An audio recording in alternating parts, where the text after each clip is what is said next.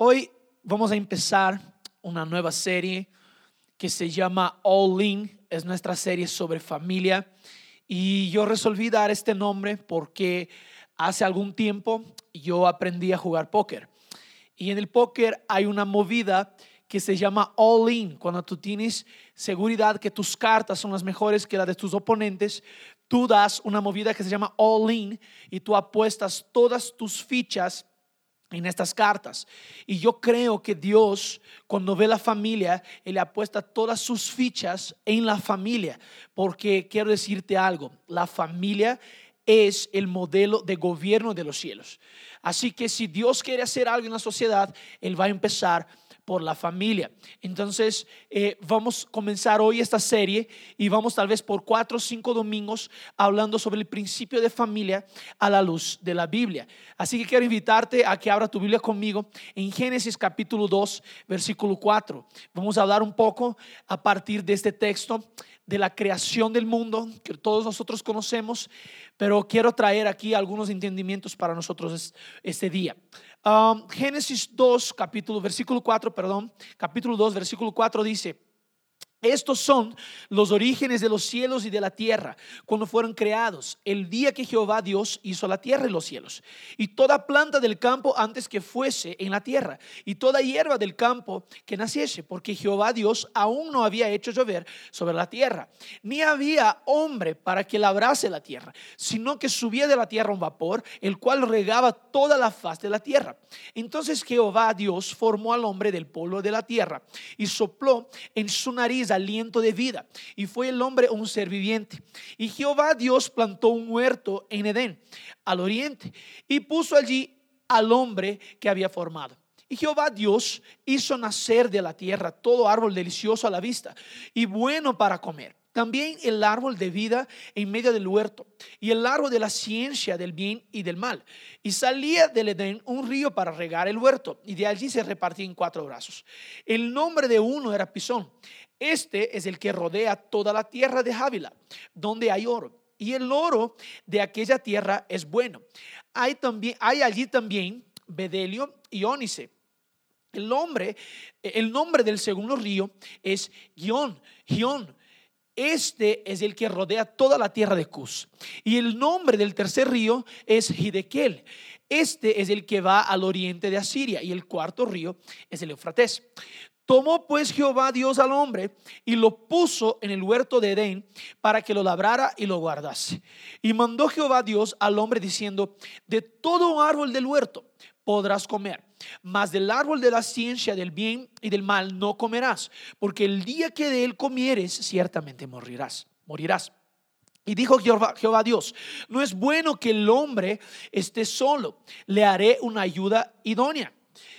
Jehová Dios formó pues de la tierra toda bestia del campo y toda ave, ave, de los cielos y las trajo a Adán para que viese cómo las había de llamar.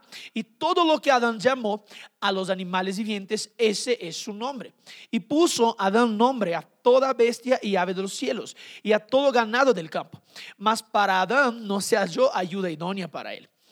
Entonces Jehová Dios hizo caer un sueño profundo sobre Adán.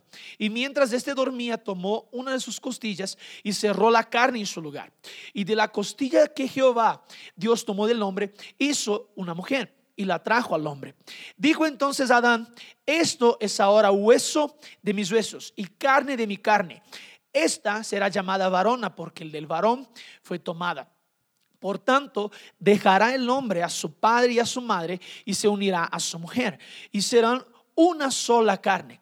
Y estaban ambos desnudos, Adán y su mujer, y no se avergonzaban. Una cosa que les quiero llamar atención, y, si pueden acompañarme por favor, en Génesis capítulo 1, 26, Dios crea la mujer y el hombre juntos. La verdad, si tú ves la creación, la Biblia dice que hagamos el hombre a nuestra imagen y semejanza. Ahí está la Trinidad haciendo la creación, creando el hombre. Y, y quiero que notes también una cosa, que percibas algo. Dios con toda la creación creó por su voz. Por el poder de su voz crea todo lo que es creación, pero con sus manos Él se une a la Trinidad y forma al hombre. Y dice, este va a ser a nuestra imagen, nuestra semejanza. Y cuando crea el hombre, según el relato de Génesis capítulo 1, 26, crea hombre y mujer, crea los dos de una sola forma.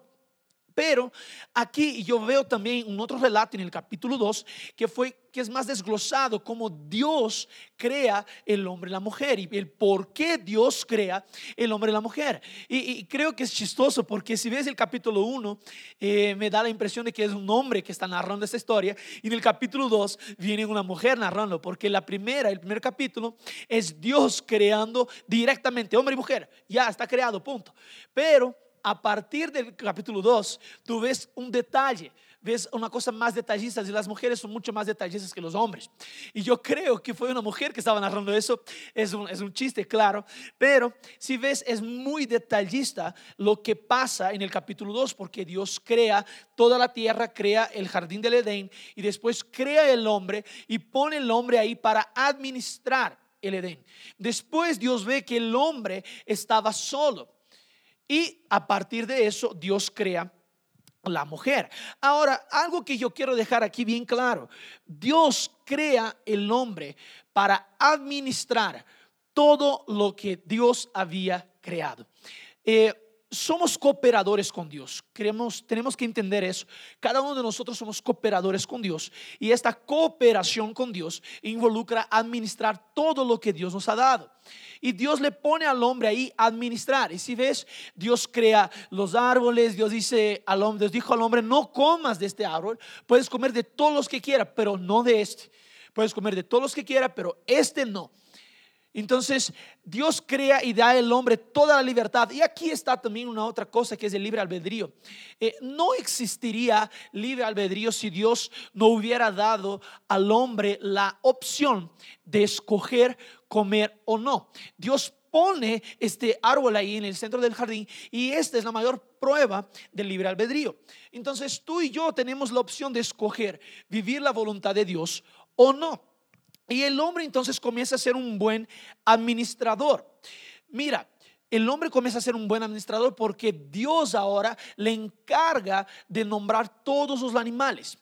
Entonces, y aquí cuando yo digo hombre, no quiero que pienses hombre como hombre como el género masculino. Quiero que pienses humanidad. Quiero que pienses tú y yo. Quiero que pienses hombre o mujer. No importa, porque nosotros fuimos llamados y fuimos creados, la verdad, a la imagen y semejanza de Dios. Y también fuimos llamados a administrar todo lo que Dios ha puesto en nuestra mano. Ahora, el hombre en el jardín del Edén, él tenía algunas cosas. Dios establece algunos patrones para, para Adán antes de poner a Adán en una relación. Entonces yo creo que es bueno, y yo digo aquí también para que, no solo para los, solteros, y pienso también en los casados, porque muchas veces entramos en matrimonios y, en relaciones y no sabemos lo que Dios antes ha propuesto para nosotros para seguir una relación. Y ahora si estás en una relación, si eres casado, tienes que seguir casado y aún así hacer todo lo que Dios te ha puesto en la mano desde antes, porque si no, nosotros pensamos que no debemos hacer nada. Ah, nos casamos ahora, seguimos. No, cuando nos casamos ahora, podemos hacer la, la, obra de Dios con alguien más. Esa es la cosa que quiero destacar aquí. Ahora, el hombre tenía cuatro cosas antes de que Dios creara a la mujer. Primero, el hombre tenía la responsabilidad de administrar todo el jardín. Imagínate que Dios crea un jardín y pone el hombre ahí y le pone a administrar todo. Y Dios estaba probando la capacidad del ser humano de administrar antes de darle una ayudadora, una ayudante, una auxiliadora. Y dos, el hombre representaba a Dios. Nosotros tenemos que saber que representamos a Dios. Cuando Dios nos da el, el, el don de administrar, más bien cuando Dios pone cosas en nuestras manos, Dios también da la representación al hombre, a nosotros mismos de su propio nombre. Entonces todo lo que hacemos ahora representa a Dios. Tenemos que entender eso. Tres, el hombre tenía una relación con Dios. El hombre, la Biblia dice que Dios bajaba todas las tardes para conversar con el hombre. Y Dios tenía una relación con el hombre porque era su criatura. Fue creado con su propia mano. Así que el hombre ahora tiene que tener una relación con Dios y está en una relación con Dios en donde Dios ahora es su mayor proveedor. La cuarta cosa es que el hombre tenía sus necesidades suplidas por Dios. Tuvo que aprender a depender de Dios. Mira, el hombre ahora no dependía de una mujer o de una otra de una pareja. Eh, la verdad, y aquí quiero decir también a las mujeres, no dependía de un hombre o no dependía de otra persona para definir o para suplir sus necesidades, porque ahora todo estaba suplido en Dios. Y mira, yo creo que es tan interesante percibir eso en el texto, porque si tú ves el versículo, eh, eh, eh, el versículo que dice que Dios crea a Adán y después dice, Adán se quedó solo. Más bien, la Biblia dice, no es que Adán se quedó solo, la Biblia dice que Dios vio que el hombre estaba solo. Entonces, Dios dice, voy a crear una mujer para acompañarle a Adán. Ahí me, genera una cosa porque Adán no percibió que estaba solo. Dios vio que Adán estaba solo, pero Adán no percibió. Adán no había percibido que estaba solo. ¿Por qué? Porque ahora él tenía en Dios todas sus necesidades suplidas. Pero Dios dice, yo voy a crear a la mujer, yo voy a crear una persona que pueda ser compañera de Adán. Pero Adán ya estaba haciendo todo y no se había dado cuenta que estaba solo. ¿Por qué? Porque Dios era su mayor necesidad. Ahora, yo quiero aquí traer una enseñanza a las personas que están solteras en este lugar. Eh, tu pareja o tu futura pareja, y también no solo solteras, los casados, tu pareja nunca te va a completar. Tu, tu, pareja nunca te va a completar. Quiero repetir eso porque quiero ser bien enfático, porque nuestra pareja no nos completa. La Biblia dice que son dos que forman uno y los dos enteros forman uno. Ahora, en Dios, la única forma de ser enteros es en Dios. Yo no puedo ser entero con una mujer. Yo no puedo ser entero con María Ángel. María Ángel no es entera conmigo. Yo soy entero con Dios. María Ángel es entera con Dios. Por eso ella y yo podemos ser enteros uno con el otro. Por eso los dos se vuelven uno. Ahora, Dios dice que el hombre estaba solo. Y a partir de eso, Dios dice, voy a crear una, una, una ayuda idónea para él. Y el hombre estaba trabajando, no se había dado cuenta que necesitaba de una ayuda idónea, pero Dios sí se había dado cuenta, pero el hombre no necesitaba porque tenía Dios. Y el hombre ahora tiene que trabajar. Dios pone una demanda, la verdad, una, una, una, una carga sobre el hombre de administrar y trabajar. Y aquí salta otra cosa que yo quiero traer también. Eh, ¿Por qué los jóvenes tenemos tanta, tantas ganas de tener relaciones rápido con alguien o, con una novia o con un novio si aún no tenemos trabajo? Dios puso una regla, trabaja primero, busca primero, después sea satisfecho en mí y ahí vas a poder tener una relación buena. Porque es tan chistoso que nosotros ponemos a Dios en una, en una Ah, la verdad, cambiamos, no ponemos a Dios, cambiamos el orden de las cosas. Y cuando cambiamos el orden, nosotros pasamos a definir nuestra identidad no a partir del orden de Dios, sino a partir del orden que nosotros establecimos para nuestra propia vida.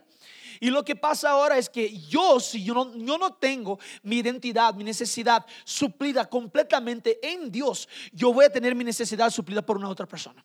Yo voy a tener mi necesidad suplida por mi pareja, por la relación que estoy ahorita, por mis amigos. Yo voy a tener mi, identidad definida por todo y no por lo que Dios ha dicho de mí. Entonces, mira el versículo 18. Eh, dice así, y dijo Jehová Dios, no es bueno que el hombre esté solo, le haré una ayuda idónea. Y es tan chistoso que parece que Dios cuando dice eso va a crear la mujer enseguida. Y no es verdadero, porque si lees el versículo 19 dice, Jehová Dios formó pues de la tierra toda bestia del campo y toda ave de los cielos. Y las trajo a Adán para que viese cómo las había de llamar. Y todo lo que Adán llamó a los animales vivientes, ese es su nombre. Entonces, parece que Dios en el versículo 18 va a crear la mujer. Hay una intención en el corazón de Dios de crear la ayuda idónea para el hombre.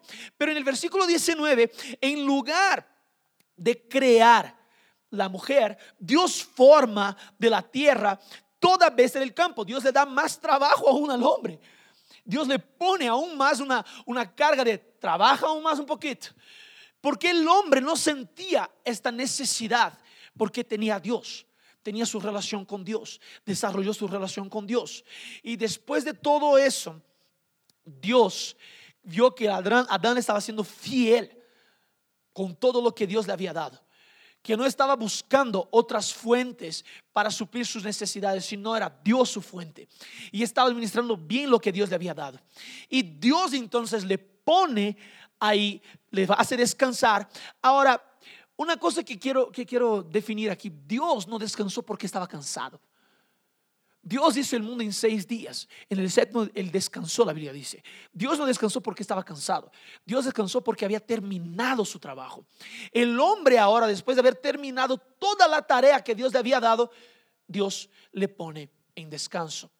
¿Ves? Nosotros que somos solteros, o ustedes, porque yo no soy, eh, las personas que son solteras normalmente piensan que es por hacer, hacer, hacer, hacer, hacer, que vas a recibir algo de Dios. Pero la verdad es en el descanso que recibimos algo de Dios. Cuando descansamos en Dios, Dios provee todas nuestras necesidades. Y Dios ahora le pone una mujer al lado del hombre, le pone una persona al lado del hombre, una mujer, para ayudarle. Pero ahora, no era para que el hombre se sintiera eh, eh, eh, ahora completo. La verdad, Dios dijo, estás haciendo muy bien lo que estás haciendo. Ahora te voy a dar una ayuda para que ella pueda ahora contigo gobernar la tierra.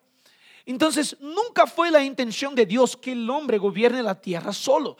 Por eso, cualquier tipo de poder, cualquier tipo de poder que sea eh, eh, eh, puesto sobre una sola persona no viene de Dios, porque el poder en Dios es comunidad, es comunión. En el la comunión hay la bendición y hay vida.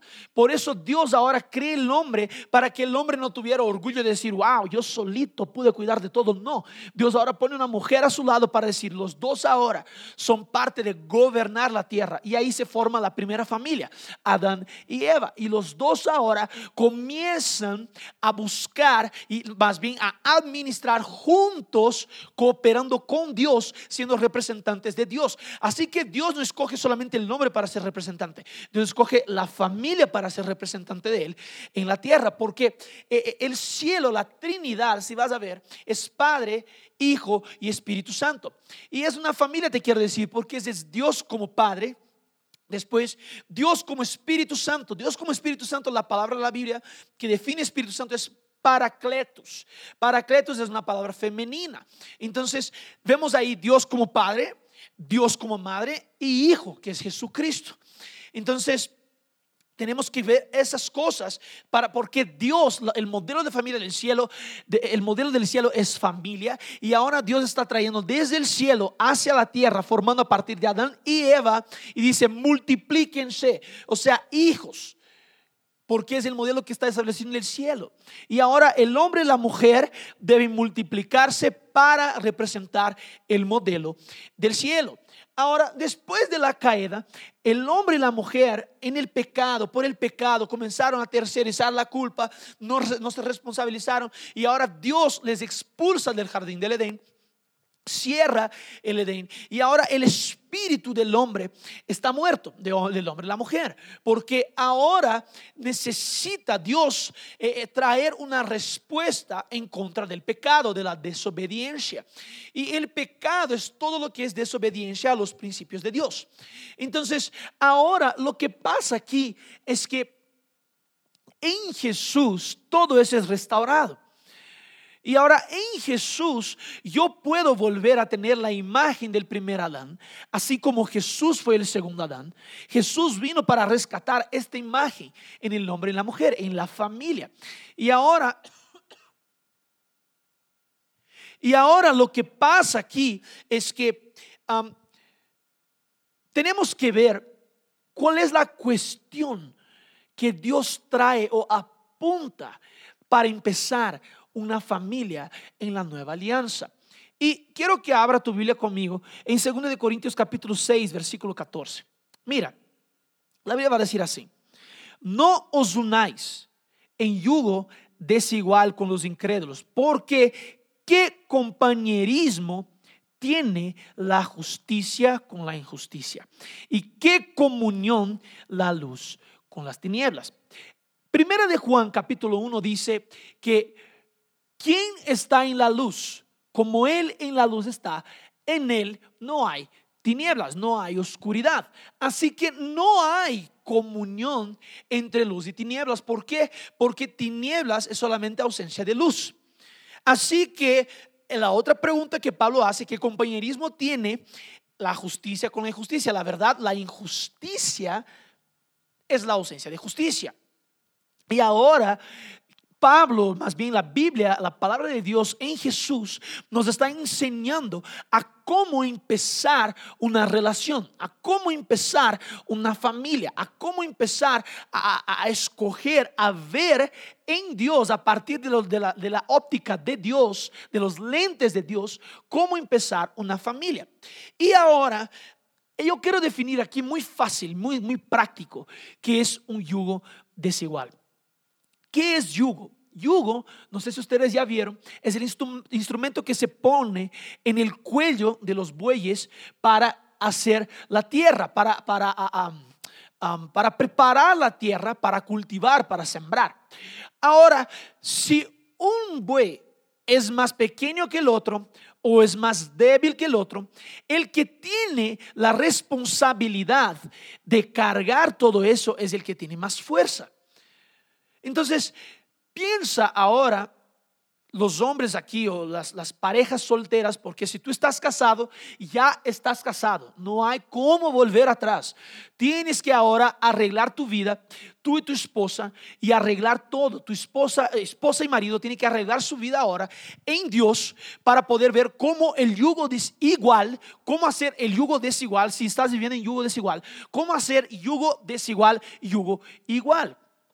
Entonces, para empezar, el yugo, él viene siempre para la persona que está más fuerte. Y la persona que está más fuerte espiritualmente normalmente carga más peso en una relación. Por eso si estás en una relación en donde tú crees en Cristo y la persona que está contigo no cree en Cristo, puedes estar seguro, tú estás cargando mucho más peso que esa persona, espiritualmente hablando. Porque no hay comunión entre tú que eres justo y estás en Cristo y es nueva criatura y la otra persona que aún no está en Cristo. Ahora, ¿cómo yo definiría yugo desigual para los días de hoy? Más bien, no para los días de hoy. ¿Cómo yo definiría yugo desigual? Uno, creencia. La manera como crees es la manera como accionas. Entonces, nosotros creemos en uno solo Dios, el creador del cielo, que se reveló en Jesucristo, que murió, resucitó y nos hizo asentar en lugares celestiales con él. Ok, ¿por qué yo voy a bajar mi estándar para tener una relación con quien no cree en el mismo Dios que yo creo? Y sabes, muchas veces, ¿por qué nos sentimos solos? Nuestro corazón ahora es Ah, mejor bajar el estándar porque nunca voy a encontrar una persona que se adecua a lo que yo vivo. Por eso voy a bajar los estándares. Y no, creencia. Entonces hablamos de creencia. Dos, valores y principios. La creencia va a determinar tus valores y principios. Y así vas a ser como va a ser tu familia. Tú piensas de una forma, tu esposa piensa de otra forma. Mira cómo va a ser eso para tus hijos, para la cultura que va a ser creada. Y tres, va a ser el propósito. Mira, propósito. Cuando yo no estoy en yugo igual, yo voy a tener divergencia en por lo menos una de esas tres áreas. Más bien, yo voy a tener eh, eh, la divergencia en la primera área, porque es creencia. La creencia determina todo.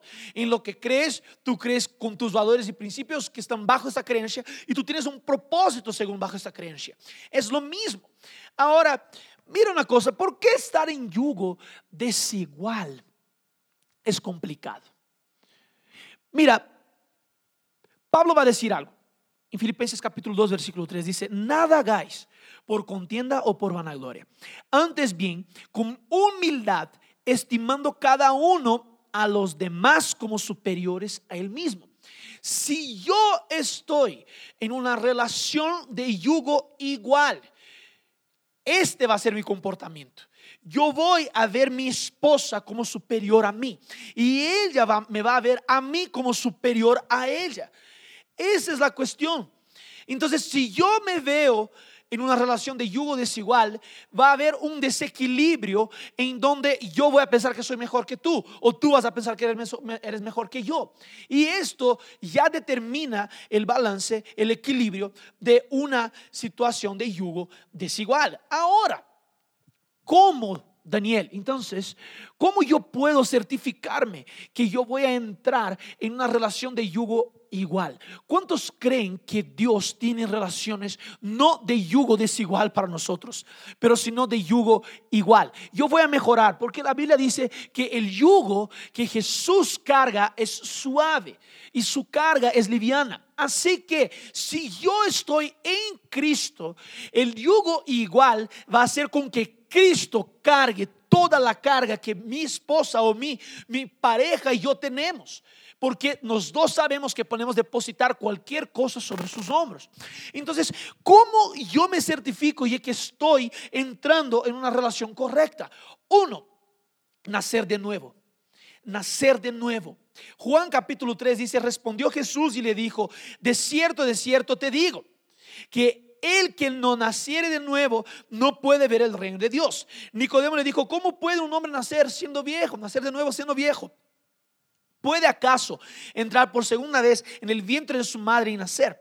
Respondió Jesús, de cierto, de cierto te digo, que el que no naciere de agua y del Espíritu no puede entrar en el reino de Dios. Lo que es nacido en la carne, carne es. Y lo que es nacido del Espíritu, Espíritu es. Nacer de nuevo nada más tiene que ver con entender nuestra identidad de hijos e hijas en Dios. Mira eso, Jesús dice que nacer de nuevo es nacer de agua y espíritu. Nacer del agua cuando somos bautizados y eh, morimos con Él y resucitamos con Él. Y nacer del espíritu. Es cuando ahora nuestro espíritu testifica, el espíritu de Dios testifica con nuestro espíritu que ahora somos hijos de Dios. Primera de Corintios, Pablo va a decir eso, que nuestro espíritu testifica con el espíritu de Dios que somos hijos de Dios. Entonces yo no puedo bajar el estándar de que yo soy hijo de Dios y no querer una persona que tenga la misma filiación a mi lado. Mi corazón ahora es por agradarle a Dios y agradarle a Dios es estar bajo bendición, es estar bajo igualdad. Igualdad, no igualdad de derechos o nada, no, no, también, pero ahora igualdad de identidad en Dios. Tenemos nuestra identidad guardada en Dios a través de Jesús. Entonces tenemos que nacer de nuevo. Daniel, ¿cómo nazco de nuevo? Reconoce al Señor Jesús como tu Señor y ahí nacerás de nuevo. Dos, poner a Dios en primer lugar. Mira, si yo nazco de nuevo, ahora mi interés es poner a Dios en primer lugar. Mateo 6:33 dice, busquen primeramente el reino de Dios y su justicia y todas esas cosas os serán agregadas. Mira, la Biblia dice, Pablo va a decir que no hay comunión con justicia e injusticia. E injusticia, no hay comunión, no hay compañerismo ahí no hay como caminar lado a lado. Es lo mismo que decir, ah, yo puedo votar en esta persona, pero esta persona roba, pero hace. Esto es injusticia, injusticia. No existe compañerismo. O es justicia o es injusticia. Entonces, lo que estoy diciendo aquí es, buscad primero el reino de Dios y su justicia. El reino de Dios es paz, justicia y gozo. Entonces yo ahora tengo que buscar paz, justicia y gozo y justicia.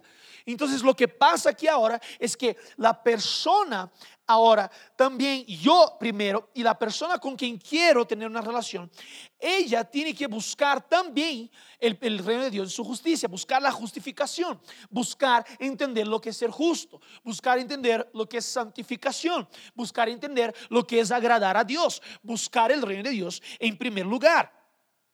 Entonces, mira, Jesús cuando habla del reino de Dios en Mateo 13, 14, 44, perdón, dice, además el reino de los cielos es semejante a un tesoro escondido en un campo el cual un hombre halla y lo esconde de nuevo. Y gozoso por ello va y vende todo lo que tiene y compra aquel campo. Mira, Jesús muestra que el reino de Dios es la, cosa más valiosa que podemos tener. Así que si la persona que yo estoy pensando en tener una relación no tiene esta visión de que el reino de Dios es la cosa más valiosa a perseguir, yo no debo entrar en una relación con esa persona. Porque Jesús está poniendo una situación en donde vale el reino de Dios. Y estamos aquí para construir el reino de Dios. Si tú no quieres construir el reino de Dios, yo quiero. Entonces yo no puedo estar en una relación contigo. Simple así. Simple de esa forma. Entonces, primera cosa es nacer de nuevo. Cuando yo nazco de nuevo, yo quiero poner el reino de Dios en primer lugar. Y la tercera cosa es entender que nuestra mayor necesidad es Dios. Si la persona con la cual yo quiero entrar en una relación piensa que yo voy a definir quién ella es o puedo suplir sus necesidades, proveer sus necesidades, esto ya no viene de Dios, porque el hombre no necesitaba de una persona, de una mujer, para entender que Dios suplía sus necesidades o iba a proveer para él. Ahora, yo tampoco puedo pensar que esta persona va a suplir mis necesidades. Deja decir algo. Yo no voy a pensar que esta persona va a suplir mis necesidades, pero ahora yo cuando entre en un matrimonio, una relación, es para hacer el otro feliz y no para hacerme feliz. No para que yo sea feliz. Yo quiero entrar pensando en el bien del prójimo. Ama al prójimo como a ti mismo. Yo quiero ser feliz, más bien voy a hacer a esta persona feliz. Así que yo ahora, estando en Dios, yo quiero que Dios sea mi mayor necesidad. Porque si no la balanza se queda desequilibrada. Yo tengo a Dios como mi mayor necesidad, pero la persona tiene a mí como mi mayor necesidad. Y esto no puede suceder. Entonces, ahora nosotros debemos pensar que una persona o una pareja no es nuestra mayor necesidad. Dios es nuestra mayor necesidad. Y tenemos que buscarle con todo nuestro corazón.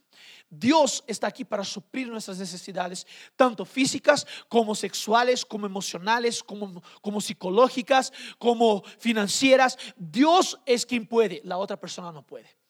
Así que yo quiero animarte a pensar en, tres, en estos tres puntos y entender que Dios es bueno. ¿Ok? Que Dios les bendiga. Nos vemos la próxima semana.